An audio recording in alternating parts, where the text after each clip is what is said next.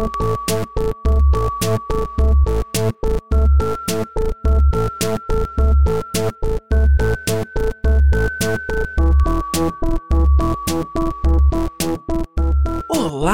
Imaginer! Bem-vindo a esse episódio que eu não sei exatamente quando você tá ouvindo, porque a gente gravou vários de antecedência, porque a gente tá de férias. Nesse momento você tá ouvindo isso e eu não estou fazendo nada, estou com os pés para cima, como se isso fosse grande novidade.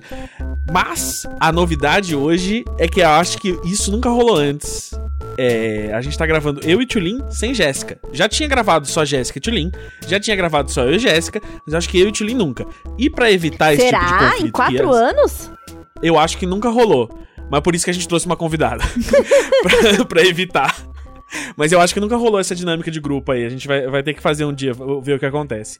É, porque assim, eu, eu e o Tilin, a gente é amigo, a gente conversa só os dois na vida real, mas assim, é impublicável. Então eu não sei realmente como seria um episódio só nós dois. Exatamente, tá? A gente É, acha melhor não.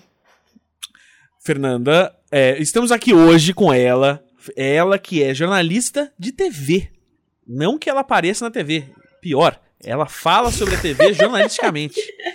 Fernanda Lopes, você é uma convidada que a gente queria ter há horas. assim. É, e e hoje, hoje eu vi uma thread da Fernanda, a gente tava nessa de organizar a gravação do dia, e aí eu vi uma thread da Fernanda maravilhosa sobre o X-Tudo no Twitter, e aí passei pra Evelyn assim, tipo, ó, tá aí, uma pessoa que ela, ela respondeu falando que gostava de Imagina, queria ser convidada pra falar de TV, falei assim, ó, temos uma possível convidada. A Evelyn falou, tenta convidar pra hoje, aí a gente falou, né, o que, que a gente tem a perder? O, o não a gente já tem, não é verdade? E, graças a Deus, o sim tivemos também. Fernanda, muito bem-vinda. Oi, gente. Deixa eu falar mais perto do microfone. Eu tô muito feliz que eu sou Imaginer desde o começo, assim, desde que vocês começaram a gravar, eu estou ouvindo. Consumo muito podcast, mas o de vocês é o que eu ouço sempre. Ah, ah. Isso- Aí a gente fica lisonjeado. Ah, eu já recebi, a, vi o Gus interagindo lá, falei, vou me, vou me oferecer, né? A oportunidade tá Claro. aí, a gente vai em busca da humilhação também. Então, Todo Imaginer é principalmente oferecida. Em primeiro lugar, somos todos, né, Todos muito oferecidos. completamente oferecidos, exatamente. Então, tá- você tá corretíssima. Você seguiu a cartilha à letra, ao pé da letra. Então, você sabe muito bem o que você vai ter que fazer agora pra atravessar o ridículo com a gente, né? sim, ansiosa. Então tá bom. Eu sou o Gus Eu sou a Carol. Eu sou Fernanda. e nós somos o Imagina Juntas! Horrível, amei. Não é horrível? É, é Como horrível. você se sente agora? Eu não sei, eu devo estar vermelha, mas é, é É, isso. você, você sente que, que tudo que você fez na sua vida te levou a esse momento? Ah, valeu a pena, assim, essa, esse atravessar o ridículo. Eu acho muito chique essa frase, então tá tudo certo. É é uma frase muito chique é, que a nossa amiga pessoal Denise Fraga cunhou. Ah, Sempre bom então lembrar, né? usa- Sempre bom lembrar. Sim. Sempre bom lembrar. Sim. Ela que o quê? Vacinada, tomou a primeira dose aí Sim, recentemente. E nos emocionou. Fiquei muito feliz. Sim, fiquei muito feliz de. Um beijo pra você. Denise Fraga, ela que ah, estava na televisão, né? Ela que fez um programa chamado TV Pirata. E TV é o que você f- cobre, né? É, o- é o- é o assunto no qual você mergulhou, tal qual eu e, e tantos outros imaginas, mas você decidiu que não, não. Tipo, eu vou dar um jeito da minha vida ser só isso.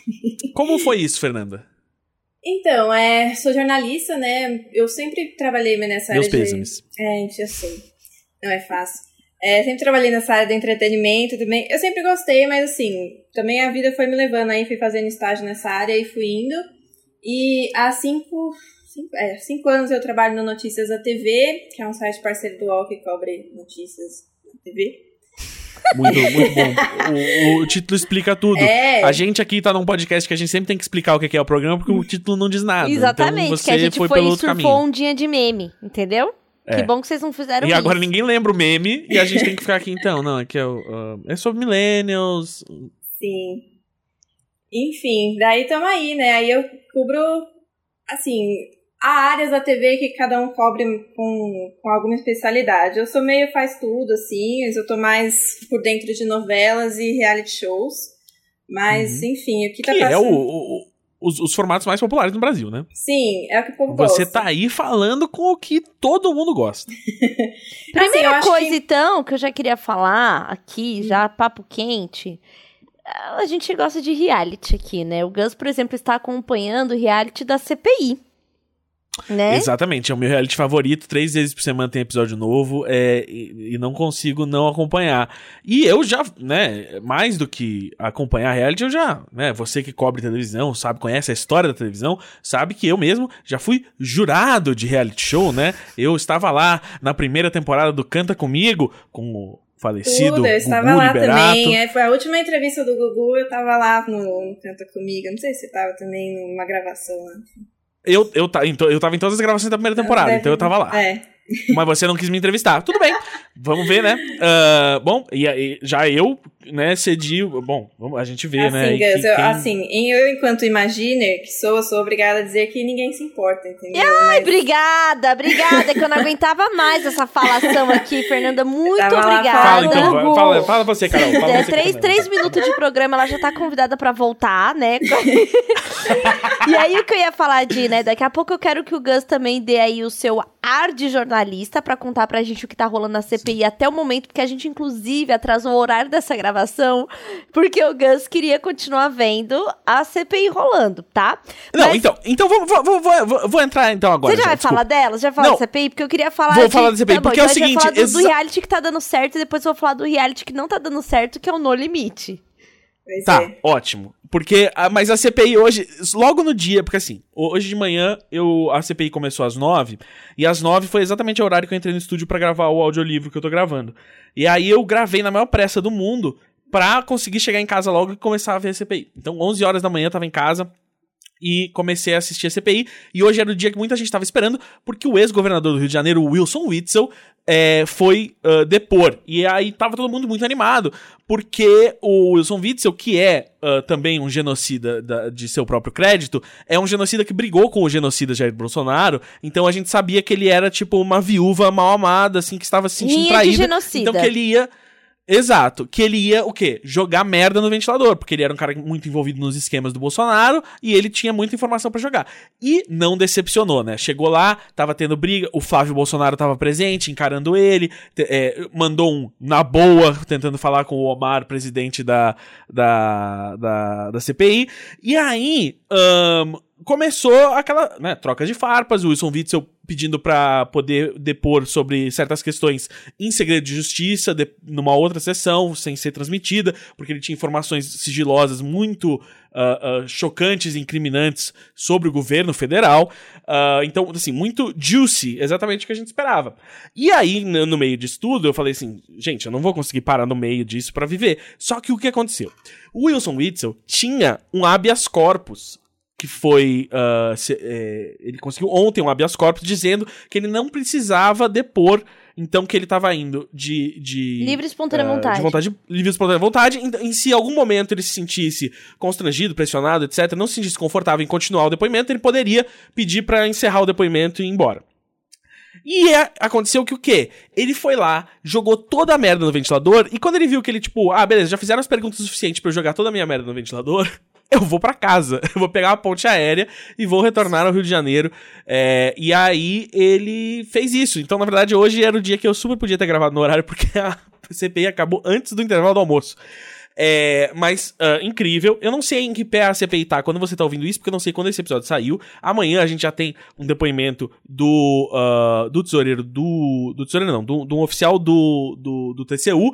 E aí ah, tudo caminha pra, pra uma grande explosão de merdas, mas ah, que me deixa esperançoso aí pra que ah, os crimes ah, do governo federal ah, sejam ah, expostos. Mas você acha que vai dar em alguma coisa? De verdade, sim. Eu acho que sim, eu acho que, que vai dar em alguma coisa, porque, em primeiro lugar, ah, o- o- muita gente está usando ah, essa CPI como uma- um, um- grande gerador de VTs pra campanha do ano que vem. Ah, então, em primeiro isso, lugar, é isso. isso aí sim. A gente já tem. Exato. Mas hoje mesmo, a gente já. é, hoje, nos últimos dias, a gente já teve declarações que, que são ah, ah, pesadas aí e que, que incriminam né, diversas, diversos integrantes do, do governo federal e possivelmente até o presidente. Ah, o que isso vai significar juridicamente, ah, eu não sei, mas eh, cada vez mais se torna muito, muito menos provável que o governo consiga continuar na mão de quem tá hoje ah, no futuro. Então isso, isso é bom. acho- E hoje, inclusive, tem umas. umas o, o quanto ele revelou sobre as OS e o, e o esquema de corrupção no, no, na, no governo estadual do Rio de Janeiro, também tem o potencial aí de, de, de quebrar o, o, o, as, as estruturas de poder locais ali, que são exatamente as estruturas de poder que levaram o Bolsonaro até o, o governo federal. Então, uh, acho que posso estar sendo esperançoso demais, mas eu acho que tem, tem, tem pano pra manga ali. Fernanda, você tem acompanhado a CPI? Você tem visto aí? O que, que, você, que, que você tá achando desse reality? tá curtindo? Você já tem alguma informação adiantada? Não. Você que cobre TV, né? Às vezes já entrevistou os, os, os roteiristas. Pior que não, assim, a CPI eu vejo como qualquer pessoa, assim, acompanhando pelo Twitter os memes e acompanhando TV Senado e, enfim. É, ah, não sei, assim, eu acho que. Outro dia eu tava ouvindo uma entrevista do Randolph, ele tava falando sobre como é que ia se desenrolar isso. E tem várias etapas, tipo, tem alguém vai encaminhar o relatório, aí depois encaminha o relatório para outra instância e tal. As pessoas podem chegar até o ponto que elas vão recusar, falar, olha, acho que não vai sair nada disso aqui, decidir não fazer nada. Mas mesmo que ela decida não fazer nada, tem que ser muito bem fundamentado. Até o ponto em que pode chegar no tribunal de Haia. Aí eu acho que vai acontecer alguma coisa, porque aqui realmente eu acho que pode acontecer um grande nada. Mas enfim. É, Tribunal de Haia é aquela coisa assim, daqui 15 anos alguma é. coisa acontece no Tribunal de Haia. Pois é. Uh, o importante hoje, na verdade, inclusive, também se levantou essa questão, é que é o seguinte: o relatório da CPI, como a Fernanda falou, ele é, ele é só um relatório que ele é encaminhado para o Ministério Público. E o Ministério Público é que decide como prosseguir e se ele vai, por exemplo, uh, uh, levar alguém a, a, a, julgamento, né? Se vai acusar alguém de um crime e, e, e começar um processo uh, na justiça. E aí, uh, hoje se falou do aparelhamento do Ministério Público. Então, o, o, o, o nosso, o nosso Wilson Witzel lá, o, o assassino do Rio de Janeiro, que hoje uh, fez muito pela causa da oposição, mas não deve ser laudado como herói, é, ele, come, ele também apontou para isso, assim, para como certas ações do Ministério Público uh, apontam para aí uma influência do governo federal. Então, talvez até o, o, o, próprio Ministério Público fique numa situação em que ele precise realmente acatar o, o, o relatório da CPI para desprovar uh, qualquer tipo de acusação de improbidade que apareça aí no, na CPI. Ó, oh, eu tenho lido algumas matérias, principalmente de jornais que não são é, Folha e Estadão, no caso, né? E o Globo. E aí, é, muito tem se falado de alguns cientistas políticos de que Bolsonaro já está com a reeleição na mesa de que o que a gente tem é, visto aqui, por exemplo, um caso como aquele das manifestações, que no dia seguinte nenhum grande jornal noticiou, é um, digamos que assim, é um dos sinais de que a gente já não vive mais uma democracia aqui no Brasil, né? Tipo, esse tipo de coisa que, que está acontecendo. Por exemplo, a gente teve a pior crise sanitária do mundo quando se fala em pandemia e ele não caiu. E aí o que, que acontece? A partir de agora, com a chegada das vacinas, é, a economia vai dar uma melhoradinha. Gente, pessoas vão se vacinar e aí ele vai usar isso em campanha. A memória política do brasileiro é super curta, então é, vai ficar marcado, digamos assim, esses, esses últimos momentos agora, a gente tem um, a gente tem um ano mais ou menos para eleição agora, e que com isso e com tudo que aconteceu, ele não ter caído até agora, se ele não cai, ele tá com a reeleição na mão. E isso foi uma das coisas muito preocupantes que eu li, que eu fiquei super tensa, assim, tensa de, tipo, não dormir, pensar, então, o que, que eu vou fazer da minha vida, porque eu não vou querer viver num Brasil de Bolsonaro por mais quatro anos e tal. Então, o que, que a gente tem que fazer agora? Enquanto esquerda e tal, se articular para criar sim uma verdadeira frente ampla para que tente derrubar ele, porque se a gente é, enquanto esquerda e centro e não só esquerda e centro, esquerda, centro e uma direita que não é extrema direita, não se organizar para derrubar, não vai rolar. Por quê? Porque não está mais uma briga de é, esquerda, centro e direita. A gente entrou numa outra seara aí que é assim, ditador, que é tipo assim, genocida, é, extrema direita, é um outro lugar que a gente entrou, não democrático, e que essa luta não pode ser pareada, entendeu? Então é, é, é, sobre isso que eu li. É isso daí me deixou super tensa. Por isso que agora eu quero falar de TV dos anos 90. Entendo. Só- então, só pra encerrar esse assunto, eu vou tentar apaziguar os seus medos aqui com a minha perspectiva. Ah, eu preciso lembrar que ele é um.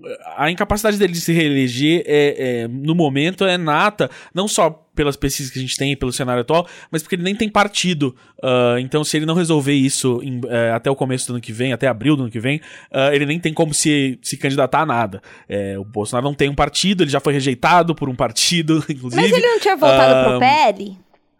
Ahn, eu, eu acho que não, ele não, não, não, não tem nada oficializado. PSL, Ele, sei lá. Ele ainda tá sem o partido. PS Ele tá sem partido ainda. E o- mais do que isso, é ahn, PSL, é, realmente. ele, ah, é isso aí, ó. Ele tá em fazendo encontros com o PSL pra debater o futuro novo partido. Exato, porque o, o, o- aquele partido que ele tentou criar não, não, não decolou. E aí, o, o que a gente tem também é o seguinte: é ah, realmente ah, a oposição que poderia derrubá-lo, né? a, liderança na, na Câmara, no Senado, é, não quis, mas por uma questão nojenta e muito política, que é a seguinte: ninguém queria assumir essa bomba, entendeu? Ah, porque se ele cai hoje, a situação continua assim. As pessoas ainda estão morrendo, milhares de bra- brasileiros estão morrendo todos os dias, a economia tá terrível, tudo tá terrível e ninguém quer ser a pessoa que pega essa batata na mão. Então todo mundo prefere deixar o país ah, ah, ah, definhar na mão dele e chegar numa hora em que é possível fazer algum tipo de transição. Assim sendo, eu acredito que, na verdade, ah, quando chegar a hora da, da eleição ano que vem, as coisas ainda vão estar, infelizmente, muito ruins. E você vai ter um cenário muito favorável para a oposição, especialmente ah, porque a gente vê hoje que a articulação do, do PT é exatamente a mesma que ele usou para se eleger em 2002, que é fazer uma aliança totalmente centro de centro, quase, eh, quase mamando a direita. Ah, então, não, eu, eu vejo como, como muito, muito difícil você ter. vo- você tem né, um, lado bolsonarista muito enfraquecido. Hoje, né, a ilustração do, do próprio Witzel, que se elegeu na- nas costas do Bolsonaro, hoje, jogando tudo aí. O Dória, que era o Bolsodória, agora também quer se afastar. Todo mundo que estava em volta se afastou. Então, eh, você tem uma coligação muito mais eh, frágil. Então, não, não sei. Graças a Deus, Luciano Huck eh, vai ficar na TV mais um tempo. E. Faustão Ah, se sacrificou por nós, né? Enfim, eu não, eu não tenho. É, o Faustão. O Faustão. o não, o Faustão foi. subiu Não, obrigado. lá Faustão. naquele morro lá de Moisés e se sacrificou para o povo brasileiro. Você não tá entendendo? Não, exato. O, o, o nosso Jesus Cristo é o Fausto Silva. E. Enfim, quanto menos eu falar da família Gomes, melhor. Ótimo. E agora. Então vamos falar de coisa boa, Fernanda. Top Term. Você que cobre TV, ainda o pessoal faz merchan de Top Term na TV? Olha, acho que faz. Faz algum tempo que eu não assisto a Sônia Abrão. Antes, quando a gente trabalhava redação, assim, não em casa, era todo dia a gente assistia a Sônia Abrão. Ah, é porque ficava ali a TV. Uhum, assistia todos os merchans, Delinea Corpus, Plástica Natural, é, iogurteira, tudo. Mas a Agora- iogurteira sim, coisa? viu? Porque eu vi há pouco tempo, eu até ia postar sobre ela, porque eu pesquisei sobre ela. E ela é a dona da marca, ela e o marido. Sim. Aí, ó. É, ela. Nada como patrocinar ela- o próprio programa. Exatamente. E ela iniciou essa carreira dela depois dos 40. E hoje ela é o quê? Milionária. Garota propaganda da própria marca. Está na TV há anos. Todos os dias, entendeu? Então, assim, ó. Imaginer, 30 a mais, não deixe de sonhar. E olha só, tudo que você podia ter feito com uma toalha e um ferro de passar, você vai pagar aí pra ter um, um- um- Uma máquina em casa que meio que esquenta. É, É tipo, vai ficar exatamente. morna, mas não muito quente, porque senão mata, o, mata a bactéria. Ô, Fernanda, atualmente, é que eu ia falar aqui, né, do reality que, que, que flopou, porque foi um flop absurdo, o No Limite, né? Você tá acompanhando algum, algum outro reality? Você, qual que é o seu... O que, que, que você gosta de ver quando você não tá tendo que escrever, assim? Gente, assim, é, eu vim aqui dar a palavra do Power Couple Brasil. Mentira, o Power Couple Brasil é assim. é, eu gosto de reality, tem vários hum, tipos de reality, né? Tem de competição, tem o Limite, que é um negócio survivor ali, não sei o quê. O meu tipo de reality é o que tem intriga, é o que tem treta, é o que tem barraco, que é o que entretém o povo brasileiro. E o Power Couple tá entregando, entendeu? São casais totalmente, assim, desconhecidos. Não totalmente desconhecidos, né? Mas sei lá, o casal que tá mais bombando agora é um cara que fazia aqueles vídeos de trollagem no YouTube e a namorada dele, eles estão tretando muito, com outro casal que a mulher é ex-latinete ex-Ronaldinha. Então é uma galera de altíssimo nível e eles estão lá pra tretar. Então eu acho um escapismo ótimo, assim. A gente tá numa situação super difícil. Aí você vai para lá e coloca na, na Record e vê umas intrigas, um povo desconhecido. Eu acho que tá entregando. Eu assisto esse e assisto também de férias com ex. O de férias com ex, ele é meio assim, tem temporadas boas e tem temporadas que deixam a desejar. Essa temporada eu acho que tá entregando também, se você gosta de umas intrigas, tretas, nada a ver de gente bêbada, tá entregando bastante.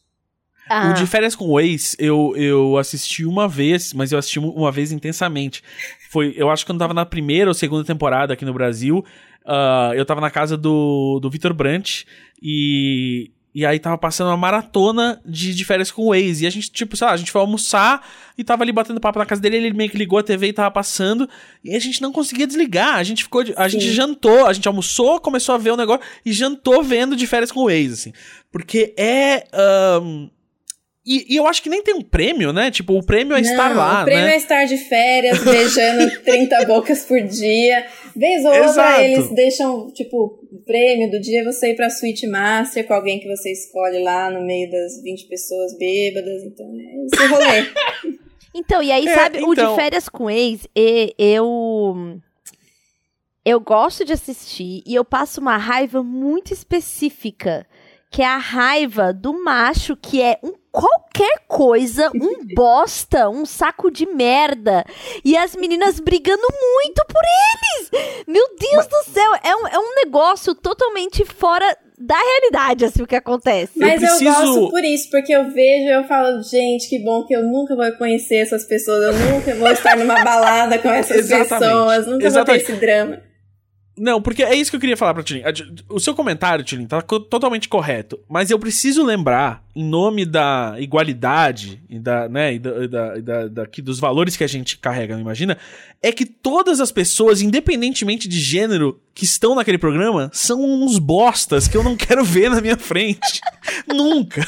São pessoas de caráter duvidoso, pessoas com ideologias e ideais que me enojam.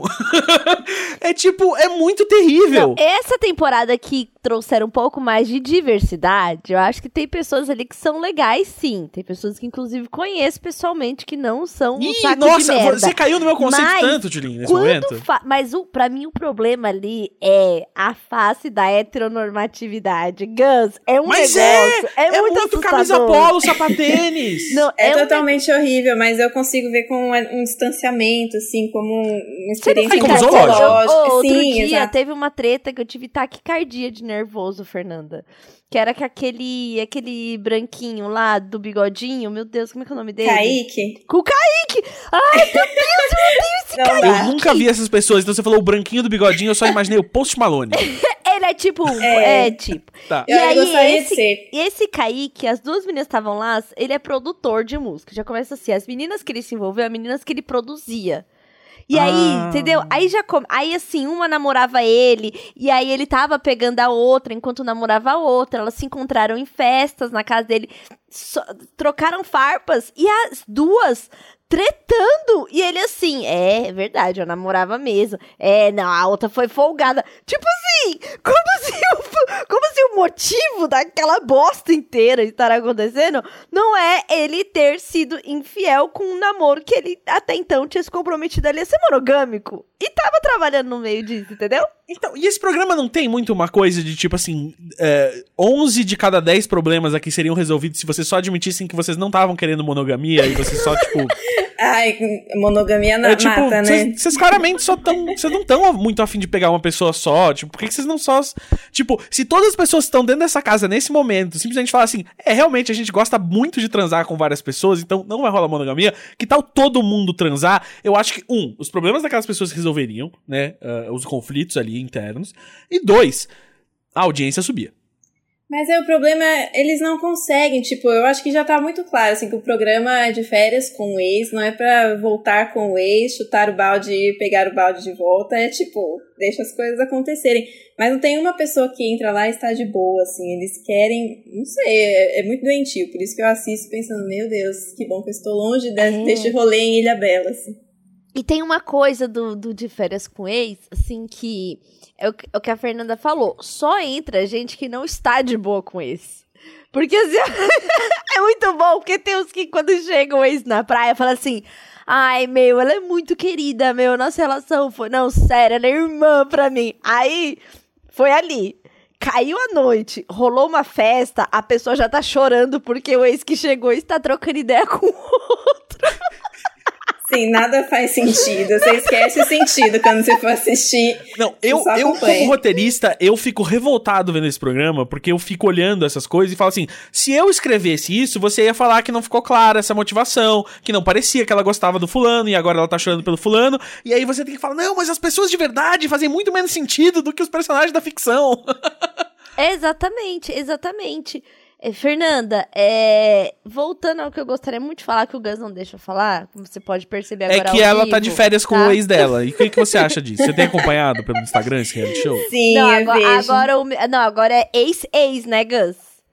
É verdade, é verdade. Agora ele é ex-ex. Ele nunca vai Eu deixar fico de muito ser... feliz de não ter que intermediar as DRs, mas... Olha que bom. Tá vendo? Olha, que, olha como a gente tá sossegado. Tá vendo? Eu, eu fico muito. eu- eu- porque eu fico como filho de pais divorciados, sabe, Fernanda? Nesse negócio, assim. Sofrendo eu de alienação, né? Ô, Mãe, o pai falou pra você responder a mensagem dele.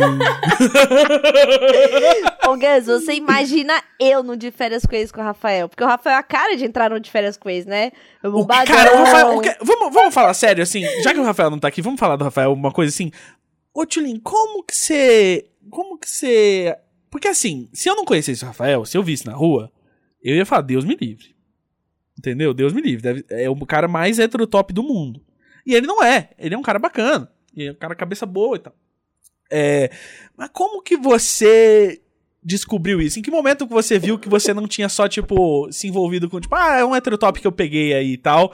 E aí quando que você viu, ih, rapaz, por, Então, por baixo desse heterotop tem- existe um Tem menino bom. características ali no Rafael que são muito assim, não do universo heterotop de férias com ex. Porque por- já começa assim. Ele tem o nosso amigo Paulinho, né, também. E ele e o Paulinho, eles amam muito a música paraense. e aí, sim, sim. Vê o Rafael, e o Rafael, não é que assim, ele gosta de zoeira, ele gosta, entendeu? De música paraense, dos artistas. Ele coloca lives pra ver. Quem tá de zoeira com isso daí, não põe uma live de uma hora e meia de um cara em cima de um barco cantando, entendeu? Sim. Então ele Aham. tem, tem isso. É, ele, é- ele, ele com a tapioca, ele é muito fofo com a Ah, é tapioca. verdade. Ele é um pai, pai de pet exemplar. Ele é pai de pet exemplar. E eu aí, tenho né, essa comorbidade também, homem com cachorro. Você sofre, é muito difícil. A gente deveria estar vacinada, porque, olha, é muito complicado. E aí teve isso, e teve uma coisa muito legal também, que foi o seguinte. Ele já meio que sabia quem eu era, eu já tinha visto por ali, aí a gente foi lá e se conheceu, de fato, no Lola, de amigos, né, como... Só loucura, né, cenários de loucura. Aí a gente se encontrou, né, ficou, já foi assim, fazer bagunça num motel, assim, tipo assim, foda-se, vamos sair daqui pra fazer uma loucura. Fomos, foi muito legal, voltou cada um pra sua casa no outro dia. E no outro dia eu pegaria o Valentim. E eu tava numa ressaca fudida, sem ter dormido, corpo dolorido. E aí a gente se falando ainda, né, aquele pipipi popopó. E aí eu fui pegar o Valentim. E aí eu falei, ele falou assim: ah, e aí, o que você vai fazer? Eu falei, ó, então, vou pegar meu filho agora, arranjar um lugar pra almoçar e tal. Ele falou assim: vamos almoçar. Eu falei, então, é que eu tô com meu filho, e aí agora eu vou arranjar um lugar. Ele falou assim: vamos almoçar? Leva o seu filho, não sei o que. Eu falei, ah, ele não é um escroto que só queria me Olha só. comer. E aí a gente foi e a gente nem ficou ficando esse dia assim. Ficou mais trocando ideia ali. é- E o, o Rafa é super esse, essa coisa família, né? E aí foi onde eu vi que ele era. Entendeu? Da hora, muito da hora. Olha só. E realmente ele ama almoçar. Isso eu, eu posso. pode dizer que. Isso é verdade. Eu, inclusive, também adoro almoçar, por isso que a gente tá tão bem. Uma vez eu, eu tava esperando o Rafael me responder onde que a gente ia almoçar, e ele demorou tanto que eu almocei antes da gente almoçar, mas aí eu cheguei lá e comi também só pra não fazer desculpa. Exatamente. Então ele tem Mas, esse... Fernanda, E ele também... E Tá bom, ele... Tulin, fala com a Fernanda. E ele, e ele odeia também os heterotópicos, o que é muito engraçado também. Sim. Então tem sim. isso também. Fernanda, eu quero falar sobre o grande flop no limite. Eu quero a sua avaliação, o seu olhar, porque o Boninho estava acreditando, o Brasil estava acreditando, e de repente, eu olhando aqui no site ao qual você é colaboradora, o Notícias da TV, que com No Limite, a Globo deixa de ser sintonizada por 505 mil lares na Grande São Paulo. Só na Grande São Paulo? Aham. Puta que pariu. Perdeu tudo. Cara, você viu? É, é eu saí tá da no limite, Globo que o perdeu negócio tudo e agora está no limite. Eu só queria dizer que é isso. Claramente, assim, né, se você pegar um gráfico, as datas ali, assim, Gus Lanzetta sai da Globo, audiência da Globo. É, né? não quero dizer nada. Quer dizer. Não quero dizer nada. Sinais. Então, flop do No Limite. Assim, eu acho que é, é, é engraçado, porque se a gente for comparar, ah, por que, que esse No Limite deu errado? Eu acho que o mundo mudou muito desde o último No Limite. O último No Limite já não foi um sucesso, assim, é que a gente lembra do No Limite do ano 2000, que aí foi um estouro e tal. O No Limite Mas Olho o de Cabra. É. O último 2009, vocês lembram? Eu sinceramente não lembro desse No Limite que teve, porque Não. a gente já tinha Big Brother, a gente já tinha outras coisas pra fazer. Eu acho que mudou, eu acho que foi uma iniciativa legal. Ah, vamos trazer No Limite de volta, o brasileiro tá em casa, de quarentena ainda, vamos trazer entretenimento aí. Achei legal. Na prática, acho que não funcionou tanto, assim, tem alguns fatores. Eu acho que, assim, aí é algo mais pessoal, mas acho que muita gente também sente isso. Quando o reality é muito focado em prova, ele deixa de ser um pouco interessante, porque a galera fica lá no acampamento e tal, eles mostram amenidades. Ah, sei lá, fizemos uma comida aqui, ficou mais ou menos, não sei o que. Ninguém tá interessado nisso. Aí vai mostra a maior parte do programa uma prova deles levando um balde pra cá, pra lá, uma bolinha, não sei o que. Mas a galera também não tá muito interessada nisso. Aí tem André Marques. A galera também não tá gostando muito do André Marques enquanto apresentador. Eu não acho que ele é um apresentador ruim. Mas eu acho que no No Limite não encaixou tanto, assim, né? Eu sou da opinião que se fosse o Mion, teria sido um atrativo a mais. Como o André Marques, ele tá lá cumprindo o papel dele, mas, assim, também não tá acrescentando nada. Às vezes ele parece um pouco desanimado. Ele ataca de DJ no programa? Nunca vi. Não, ah, acho que até agora não, hein? Teve um luau com, Porque- com Wesley Safadão, mas ele não tá. Tá vendo? Às vezes é isso que falta, porque o André Marques, inclusive, já atacou DJ no Big Brother, né? Uhum. E, então acho que rendeu muitos, muitos memes. Mas e será, será que se fosse o, o. Como é que é o nome do menino do Vai Pra Onde? O Bruno. Bruno de Luca. Bruno De Ah, Luca. o que é igual ao André Marques. Será que o Bruno De Luca também não teria funcionado melhor? Olha, eu desconfio que sim. Será que os dois juntos? Porque eles são amigos. Então. Imagina. Os dois. Imagina a gente fazer uma temporada no limite que os dois participantes são só o André Marques e o Bruno De Luca passando perrengue tentando comer olho de cabra. Eu veria isso. Porque também eu, tem outra eu- coisa. Eu preferiria também. Não é melhor ver celebridade sofrendo? Porque a celebridade não merece sofrer. Ela já teve tudo muito bom na vida. Então você quer ver ela pagar por isso. Então quer dizer Né? que Então, assim, vezes- o flop do No Limite é um conjunto de muitas coisas que. É, eu acho que é isso. Tipo, Eu adoro, falando- que eu lembrei agora. Que deixa eu tenho ela um amigo, falar, deixa é, ela falar. Ah, desculpa. É que eu tenho um amigo que é produtor do Pera! No Limite, que ele ouve o Imagina. Pera. Então ele deve estar chorando em casa agora. Pera, Desculpa, já vai, Renan. a gente já fala Eu ia só ele. acrescentar outro fator que são os participantes, né? Tipo, pegaram uma galera do BBB 18, ninguém tá se importando muito com o BBB 18, tipo, duas pessoas já tava bom. E é isso, se tivesse também pegado os participantes que causaram mais em outros realities, tipo a Iris, assim, que foi mais conhecida, talvez tivesse dado mais pano pra manga, assim, mas é isso, a gente vê tipo, uns participantes que não rendem nada, é, um apresentador que tá ali meio que tanto faz, umas provas que ninguém se importa, e aí vai dando assim, né? E me conta uma coisa. Eu, pelo, pelo que eu vi no Twitter, ninguém comeu um olho de cabra ainda, né? Não, tá muito tranquilo. Você acha que isso, isso influencia um pouco? Que, tipo, se eles, se eles iam bancar essa, tipo, ah, não, vamos, a nostalgia de, tipo, ah, o No Limite está de volta, não sei o quê. Não tinha que tentar voltar, mesmo que eles não trouxessem o Zeca Camargo, mas trazer outras nojeiras do passado? Ah, com certeza. Eu ainda tenho esperança de que vai rolar, né? Por incrível que pareça, a gente ainda está na metade do No Limite, assim. Ainda tem. Mas, mas a gente já tá no limite, né? Ah, a gente já deu. Mas eu acho que ainda pode rolar, assim, né, nas próximas provas aí. Eu acho que tem que ter. O Boninho sabe, né, que o povo tá, tá querendo isso. Até quando eles foram divulgar o No Limite, eles mandaram para os jornalistas, assim, uma caixinha que vinha alguns... Tipo, era bala, né? Era doce, mas... Era imitando Era um olho de minhoquinhas, imitando... Brigadeiro com um negocinho, assim, parecia um olho de sogra.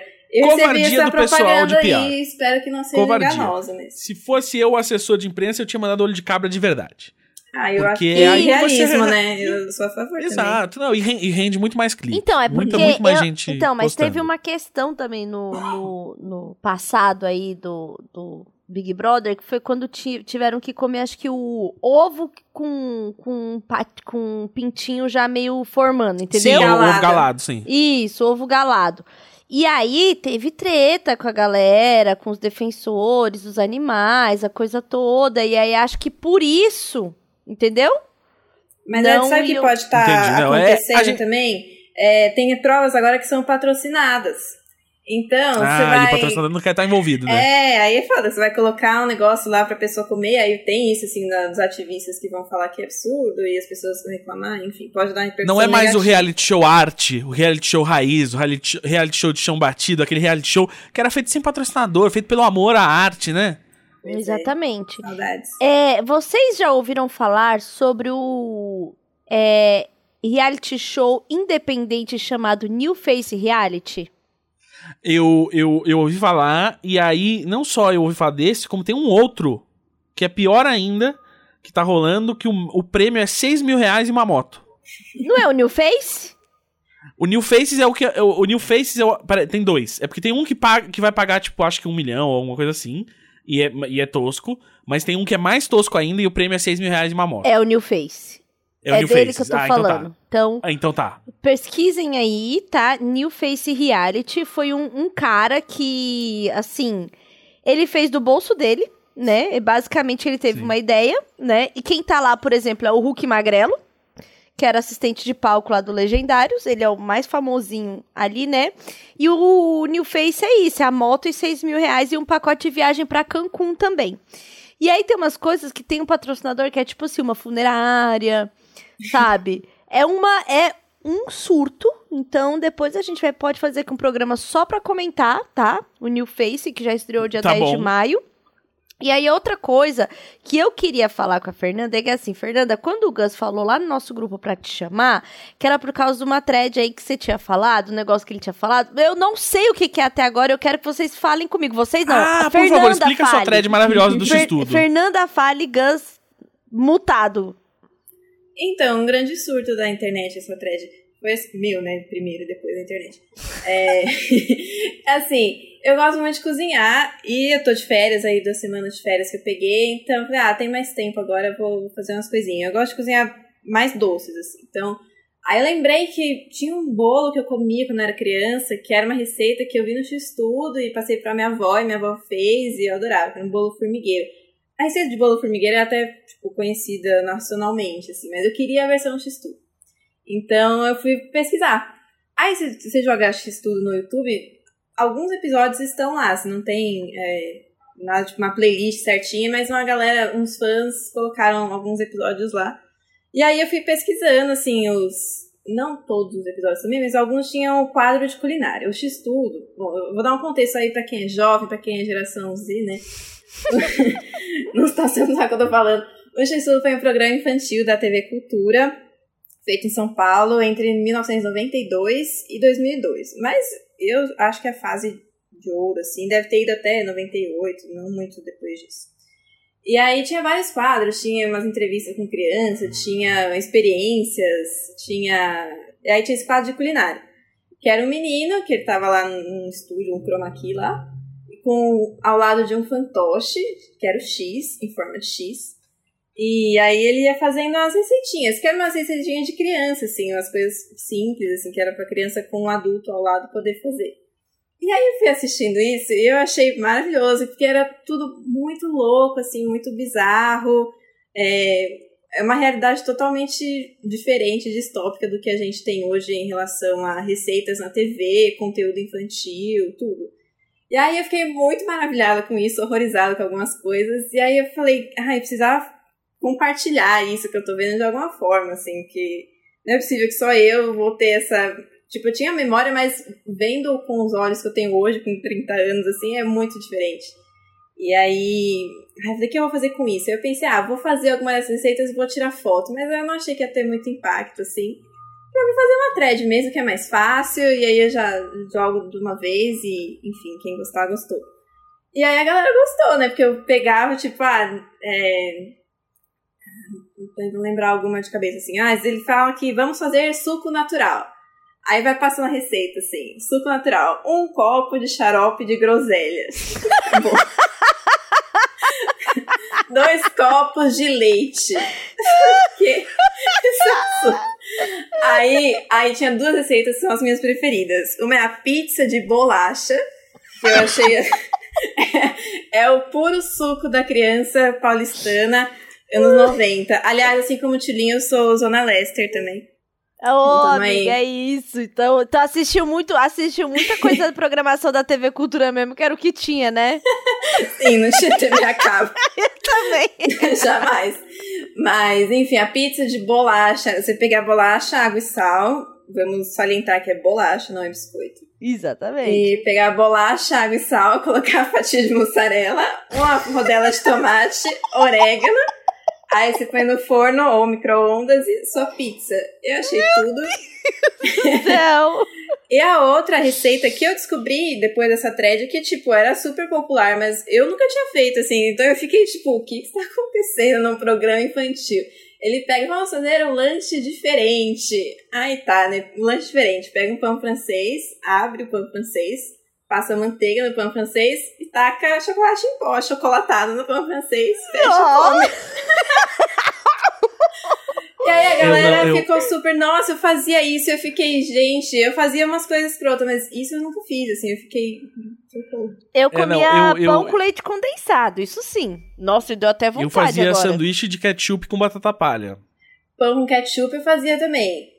Eu fazia, Sim. tipo, abre pão francês, passa requeijão de um lado, manteiga do outro e fecha, e aí fica um ah. dois em um ali mesmo. Nossa, e um sebo na boca, né?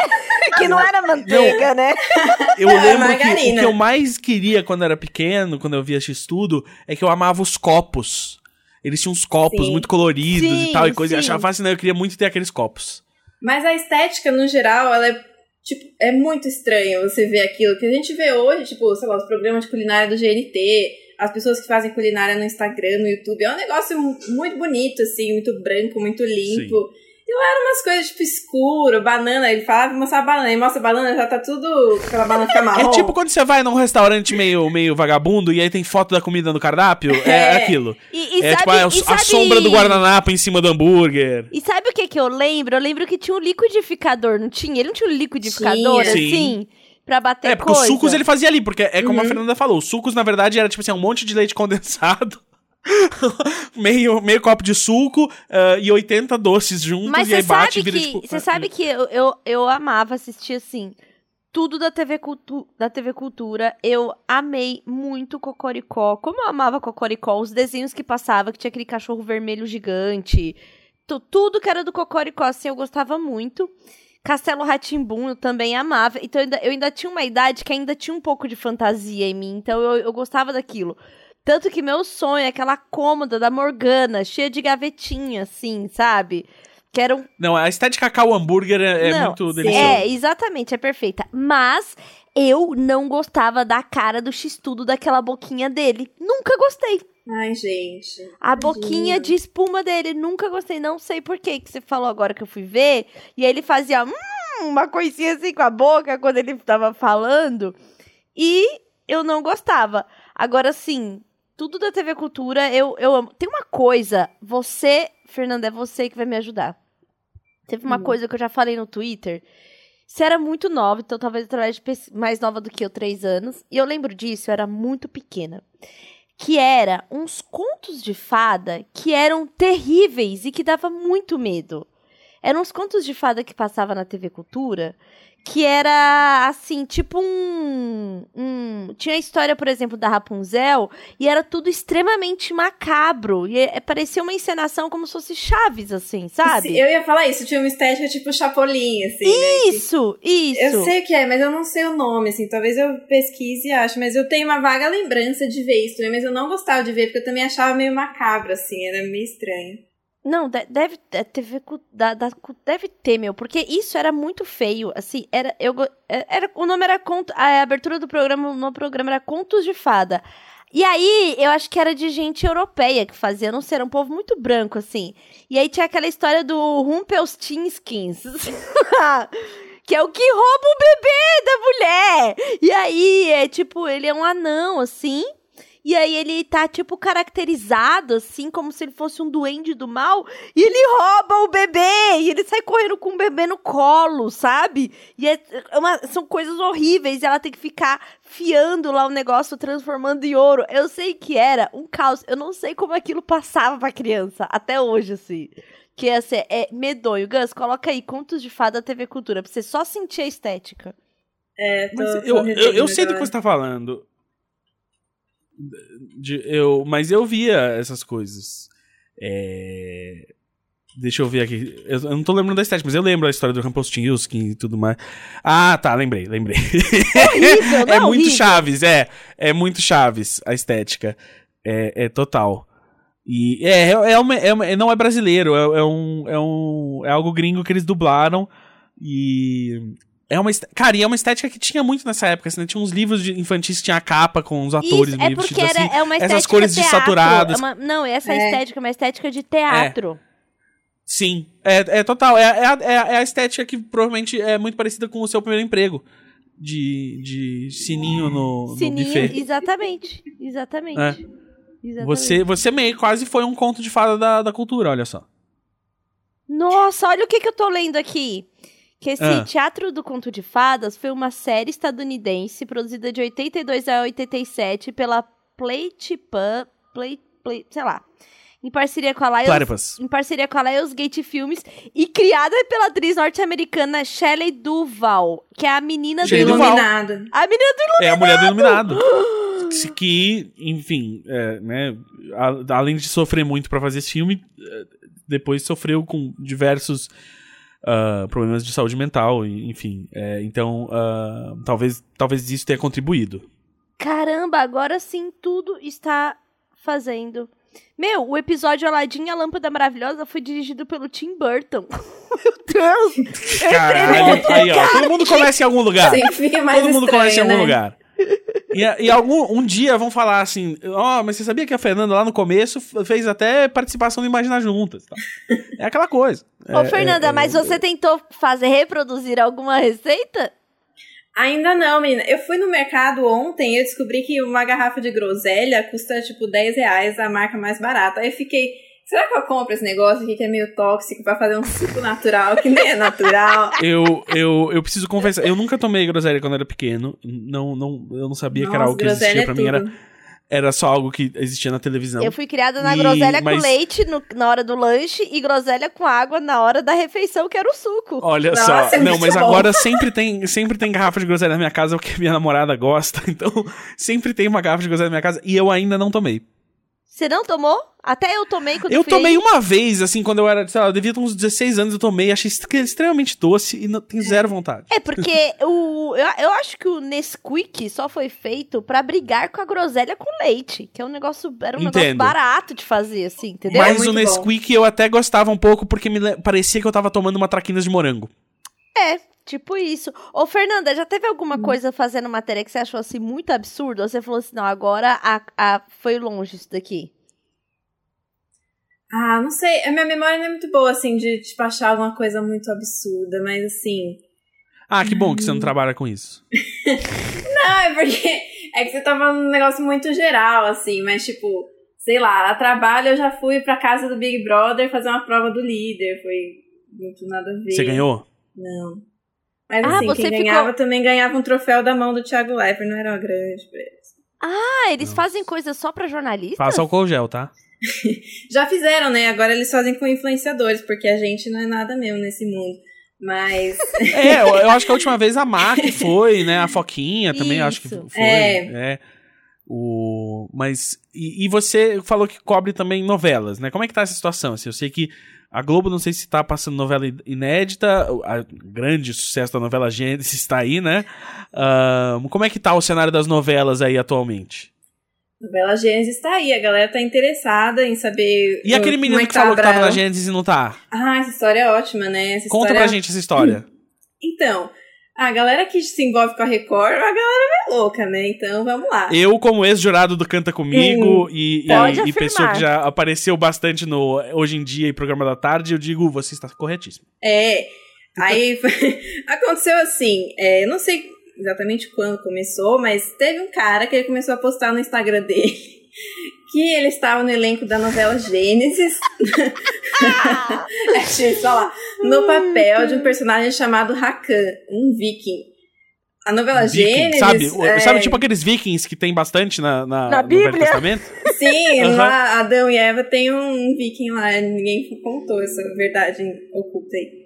Enfim, aí ele dizia, ele postava umas fotos dele, assim, vestido, caracterizado, com chroma key atrás, sei lá, um grande surto. E aí, assim, quem tá assistindo a novela Gênesis? Não é tanta gente, então muita gente acreditou nele, no que ele tava falando, não foi atrás de descobrir e tal. Aí um dia, algum fã da novela começou a postar no Twitter também, tipo, ah, este cara é uma farsa, ele não trabalha em Gênesis, não tem esse personagem, não sei o que, blá, blá, começou a denunciar. E aí eu vi isso no Twitter um dia à noite, assim, e aí eu salvei isso e mandei pra galera que trabalha comigo, que tava de plantão nessa hora, falei assim, olha, se vocês quiserem ir atrás disso, parece que tem esse cara dando golpe aí, falando que ele tá em Gênesis. E aí escreveram algum, alguma coisa sobre, não vou lembrar o título, e tudo bem. Aí no dia seguinte eu já também é, conversei com a menina que trabalha comigo e falei, ah, vai atrás da Record pra ver isso daí, né? E aí, de fato, ela foi apurar com a Record e a Record falou, não existe esse personagem nem esse ator no elenco de Gênesis. Então eu sinto muito, mas a gente teve que desmascarar o falso Rakan de Gênesis. Assim, foi... Não, e eu adorei essa história. história é muito bom, Porque- sabe por quê? Porque na matéria tem ele, tipo, indo cortar a barba e fazer coisas na permuta e a pessoa do lugar. Estamos aqui com o Rakan de Gênesis. Cara, a fama é um Olha. negócio inventado. Mas o, o- Não, e o legal é que eu gostei muito nessa- dessa história quando ela estourou no Twitter, porque ela estourou, tipo, uma semana depois daquele moleque lá, o Pedro, do, do Manhattan Connection, pedir demissão. E aí todo mundo fez a ponte do tipo, ah, é assim que o Pedro ganhou uma carreira na televisão brasileira. O Pedro, pra quem não, não lembra, eu esqueci o sobrenome dele. Andrade. Porque ele, ele. Andrade. Porque ele merece que eu esqueça. Além dele ser um cara que apresenta programas. ah, descartáveis da NBC que passam só nos táxis, no banco de trás do táxi de Nova York. Se você já pegou um táxi na Nova York, já viu o Pedro de Andrade na TV. é, ele foi parar na televisão brasileira porque ele inventou e soltou na imprensa na época que ele tava, tinha sido escalado pra um filme do David Lynch. E aí todo mundo negou. O David Lynch negou, a assessoria do David Lynch negou, a produtora do filme negou, e ele só continuou inventando que não, eu tô no filme, eu tô no filme, eu tô no filme, e depois falou, não, eu fui cortado do filme. E aí todo mundo, tipo, não, ele nunca teve no filme, ele nunca gravou nada do filme, e aí de algum jeito tropeçou e caiu no GNT. O famoso golpe tá aí, cai quem quer, né? Meu Deus Exato. do céu. Então, eu já tô pronto pra ver o Rakan ah, em alguma produção aí brasileira em breve. Ah, Com certeza. fazenda, Com- algum de férias e com ele- ex, talvez ele E entre. ele, Exato, sendo, assim, tipo, e não, ele sendo o personagem Rakan com aquela roupa alugada dele, entendeu? Tipo, não é o Ex- ator, exato. é ele o, Não, né? é, é o Rakan, exato, o Rakan vai participar de alguma coisa. Porque é isso, assim, é uma estratégia, é isso, assim, na vida, tem certas coisas que se você não tem medo nenhum de perder sua dignidade totalmente, passar todas as vergonhas possíveis, pode ser que dê certo. E se não der certo e você não se importa em ser respeitado, se sentir uma pessoa digna e, se, e ter caráter, você não perdeu nada. É isso. É isso. Mas você perguntou das novelas, assim, é... Isso. Atualmente- Tirando o Rakan, que infelizmente não tá no ar. Ah, quem sabe, né? A novela Gênesis tem aí oito fases, 300 atores aí, vai que ele consegue um. Alguém pegou piolho dessa vez? Porque teve, teve esse problema foi, aí numa pior, novela foi, da. foi Sarna. O- Foi Sarna, é, exato. Numa novela da Record aí que o pessoal não lavava o figurino. É verdade. Até agora eu não tô sabendo, né? Assim, a Record não tá sendo aquela coisa que todos os protocolos estão sendo seguidos. Aí a gente sabe que não estão sendo seguidos. Mas enfim. É, aí, tirando Gênesis, a Globo tem uma novela inédita no momento, que é Salve Quem Puder, novela das sete. Uma novela que não tem pandemia, assim, o autor decidiu, não vou retratar a pandemia, vou fazer um mundo aqui tranquilo. Então, assim... Tipo... é, Se eu fingir que nada tá acontecendo, tudo vai ficar bem. eu não acho ruim, assim, porque a novela anterior que fez a pandemia, que foi Amor de Mãe, foi equivocada em vários pontos, assim, então... E, e é aquela coisa, né? A gente já sai do, do jornal pra ver uma novela que é uma ficção, e aí você coloca muita realidade na ficção e, enfim, não acho, acho que nem sempre dá certo. Então, nessa novela, por incrível que pareça, ela tá melhor nessa fase, né, pós-paralisação do que na fase anterior, assim. Então, tá, tá indo bem. assim. E aí as outras novelas são reprises, né? Tem Império, reprisando na, na faixa das nove, A Vida da Gente na faixa das seis, e Malhação, que eu é, não lembro qual é o subtítulo dessa Malhação, mas enfim, tem uma reprise também. Sim. E, pô, fico feliz pelas novelas que estão aí de vento em popa.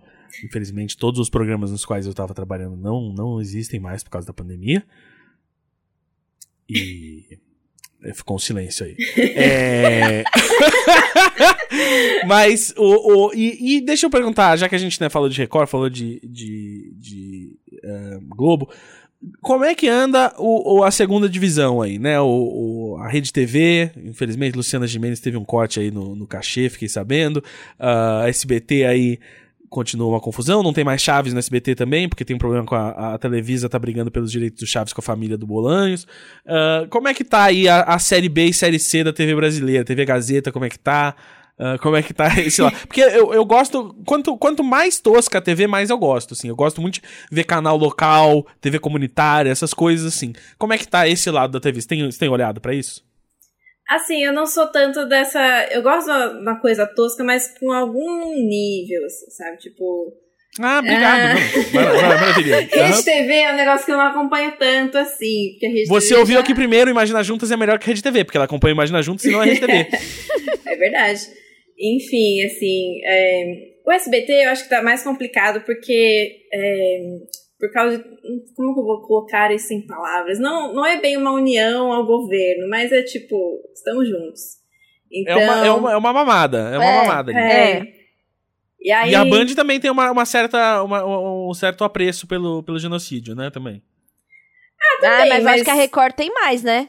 Isso, é que são é coisas tá diferentes, assim. Na, na Record meio que todo mundo sabe, mas é meio que um. É mais pela via, via do cristianismo, assim. Isso. Ah, Não. mas onde é que. Onde é que o. o, o foi para. Que é, o, é no R7 que o, o chefe de redação agora é o. É o. Ai, como é que é o nome dele?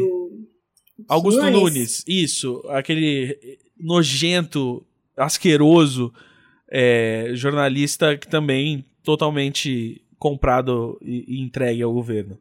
É, pois é, Que, eu sei. bateu no Glenn quando o Glenn foi dar entrevista na Jovem Pan e, e meio que ficou por isso mesmo.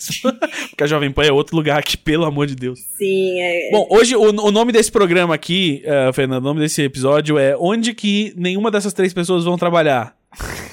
Eh, não vamos trabalhar na Band, não vamos trabalhar na Record, não vamos trabalhar na Jovem Pan, não vamos trabalhar no governo federal.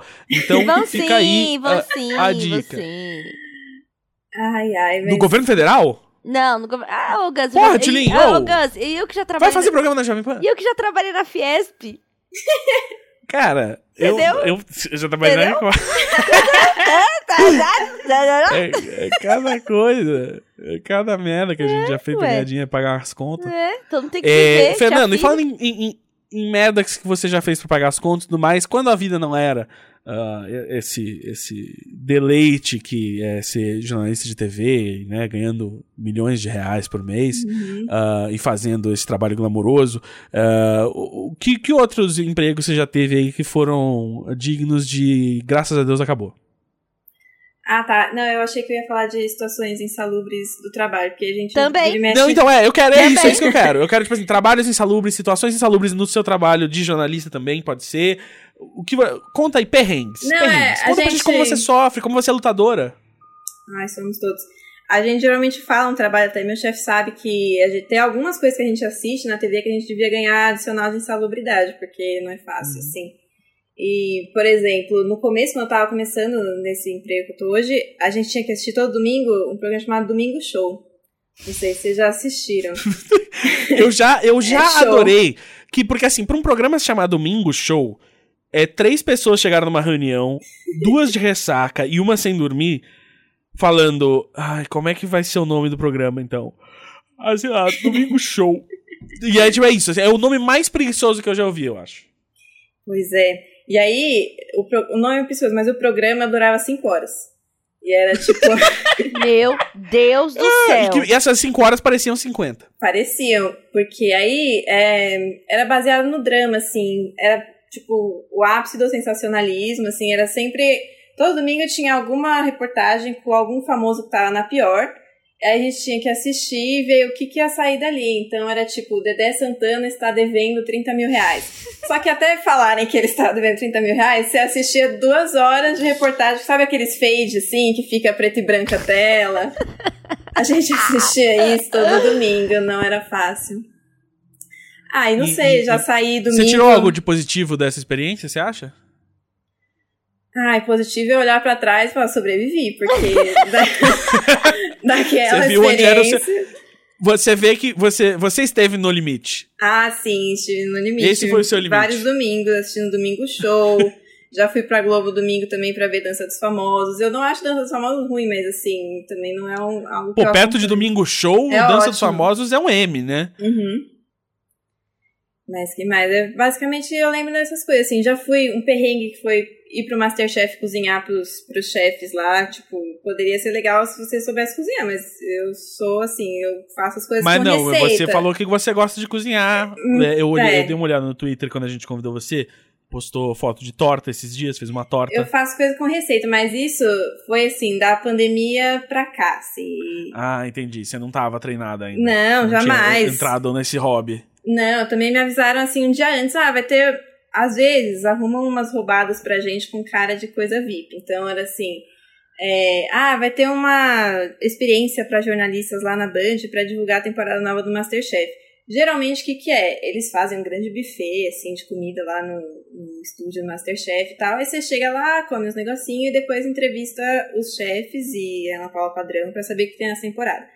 Dessa vez, você tinha que cozinhar pra eles. Não, não tinha comida assim, você tinha que ver como que era estar no lugar de um competidor do Masterchef. E aí era tipo aquela prova da caixa misteriosa, que tipo, Uhum. você abre uma caixa e tem as comidas lá. E aí o Jacan falava, você tem que fazer um omelete. Aparente, até aí tudo bem. Mas era omelete Até aí tudo bem. mas adoro. era a omelete francesa lá, que aí ele pegava, ah, você tem que virar a frigideira assim, bater aqui na viradinha da frigideira, não sei o quê. E eu, tipo, olhando aquilo lá, falava, ah, não vou ganhar nada, mas eu não queria passar vergonha.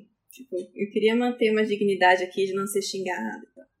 Então foi um perrengue, assim, esse dia eu tive dor de barriga, não foi legal. Mas Não, assim, e assim, legal. que momento, né, que a assessoria achou que isso seria uma ótima coisa a se fazer com um jornalista, né? Ah, não, mas é Tipo pra fazer assim. a gente sofrer, assim, porque realmente a gente fala o que a gente quer, né? Às vezes a gente não fala bem. Então, eu falo, ah, então vamos ver aí como é que é Ah. vocês nesse, nesse lugar. Então a gente foi pela zoeira, mas dá um nervoso, assim, foi um terrível. Entendi, porque agora tudo faz sentido. Eu não tinha pensado em- nes- dessa perspectiva, porque eu só fiquei achando como uma coisa tipo, cara, nada a ver, moço, tipo, não quero, não adoraria isso daqui, né? Mas tem que ir, aí cai numa roubada dessa, tem que fazer comida pro Jacan, Deus me livre. Apenas Deus me é. livre. Fernanda, conte pra nós e pros nossos ouvintes como que eles podem acompanhar aí seu trabalho, suas redes, seus posts sobre esse estudo, fotos de torta. Conta aí qual é, qual é os arroba, o site. Tá, vou dar meu serviço antes, que eu tenho podcasts também. Tem assim, Ah, né? é verdade, tem um podcast. Eu faço podcasts para o veículo para o qual eu trabalho, que são dois podcasts. Um chama Noveleiros, que é para você que é noveleiro, assim, a gente às vezes a gente tem acesso a alguns capítulos, no, no caso as novelas estão mais reprises, então é meio que tranquilo, assim, a gente já saber o que vai acontecer, mas enfim, as pessoas não lembram. Então a gente tá lá comentando o que acontece nos próximos capítulos da- das novelas, assim, fala de uma semana inteira. E, enfim, tem esse podcast chama Noveleiros. E tem outro podcast que chama O Brasil Tá Vendo, que a gente debate sobre reality shows. Então não é só Big Brother, não é só Power Couple, é o que tá em alta na semana, a gente fala dos temas que estão rolando, do que as pessoas estão comentando, do que tá acontecendo nos realities. É, os dois estão em todas as plataformas, o Noveleiro sai todo sábado, que aí já conta tudo que vai rolar na semana seguinte, e o Brasil tá vendo toda quinta-feira. Show de bola! Aí podem procurar também pra eu vou, devo fazer algumas receitas aí do X-Tudo, não sei quais ainda, mas... Por favor, eu acho que vai ser muito bom uh, uh, a gente acompanhar aí o, o... essas receitas do X-Tudo 20 anos, 30 anos depois, então, ver o que, que rendeu. É, então, eu pensei, será que eu vou me dispor a fazer um pão com Nescau, mas eu Vai. acho que eu vou. Assim. Mas eu acho, Fernanda, você já, não, você já não falou pro seu chefe que isso rende pauta? Porque isso aí você pode transformar isso em trabalho. Porque eu acho que isso, um post disso no, no, no site ia ser bacana, assim, tipo, ó, revisitamos as receitas de estudo e nosso repórter tentou reproduzi-las. então, o meu esquema no trabalho eu faço muito por onde anda, né? Que é uma, grande editoria, de você pegar alguém que tá uhum. sumido. Por onde anda o bonequinho do X do X-Tudo? Onde é que é. será que foi parar? Não fui atrás ainda, pois estou de férias. E quem é o menino? E o Mas... menino? O menino o tá... Menino, o menino, é o menino, menino Rafa, Sim, o menino Rafa, eu sei que ele virou diretor. Ele tá aí no audiovisual, oh. fez algumas coisas pra TV. Então, já me passaram Sucesso. o Instagram dele e tal. Aí eu tô pra ir atrás, enfim. Pô, já, já chama ele para experimentar as receitas, para ver se ele lembra se você cozinhou melhor do que o pessoal do X-Tudo na época. Mas era é... ele que fazia. Era realmente ele. Isso, eu acho que tinha uma verdade ali. É verdade. Então, verdade. mas aí ele, então ele pode julgar melhor do que ninguém, porque ele tava lá, ele fez e ele julgou. Aí ele vai te dizer: "Você cozinha melhor do que eu quando tinha 10 anos ou não?" Ou não, é.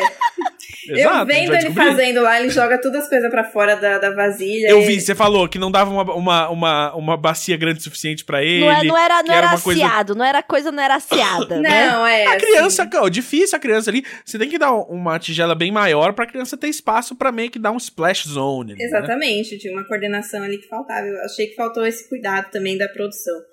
Mas, enfim, posso transformar isso em pauta aí, vamos ver.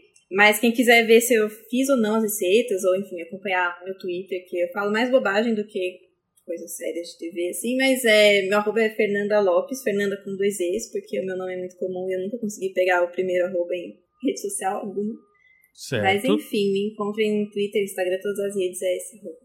É Fernanda Lopes. É, infelizmente. Olha só.